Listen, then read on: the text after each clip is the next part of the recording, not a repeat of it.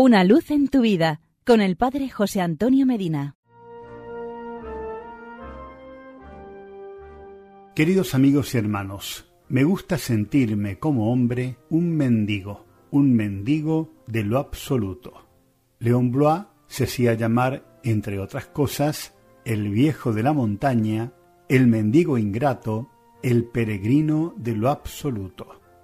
En el libro del profeta Amós, capítulo 8, versículo 11, hay una profecía según la cual llegará un día en que habrá hambre y sed en la tierra, pero no un hambre de pan, no una sed de agua, sino de escuchar las palabras del Señor.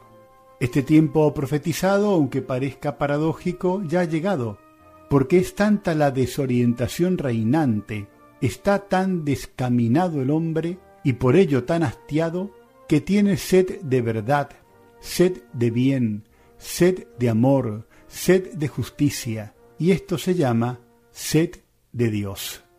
Aun aquellos que por su propia voluntad se han extraviado, son impelidos hacia Dios con todo el poder de su naturaleza y por los ardientes estímulos de un deseo que no cesa jamás.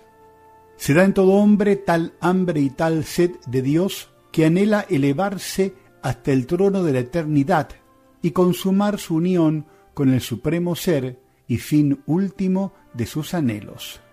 Nuestra alma aspira a una dicha sin fin, a una felicidad inmensa, inaccesible, y este deseo no lo hemos aprendido en los libros, Dios mismo lo ha puesto en nuestra naturaleza, hemos nacido con Él, y por cumplirlo, por lograr esa felicidad, incesantemente suspiramos.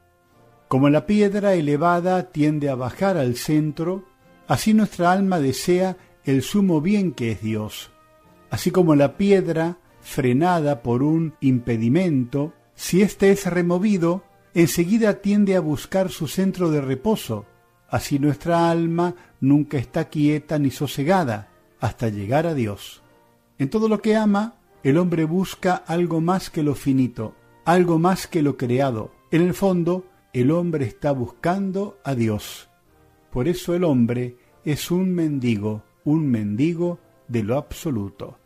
¿Quién podrá impedir que se encuentre en el hombre que busca a Dios y Dios que busca al hombre?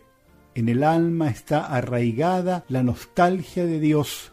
A ningún poder de la tierra le es lícito atrofiar este derecho natural del hombre. Así lo afirma Santa Teresa de Jesús, vivo sin vivir en mí, y tan alta vida espero que muero porque no muero. Y el poeta, don José María Pemán, el más grande orador de las Españas, escribió, Te conozco, Señor, por lo que siento, que me sobra en deseo y afán, porque el vacío de mi descontento tiene el tamaño de tu inmensidad. Por estas verdades que expresan los razonamientos compartidos, repito lo que dije al comenzar. Me gusta sentirme como hombre un mendigo, un mendigo de lo absoluto. Y porque es muy bueno estar juntos, que Dios nos bendiga. Una luz en tu vida, con el Padre José Antonio Medina.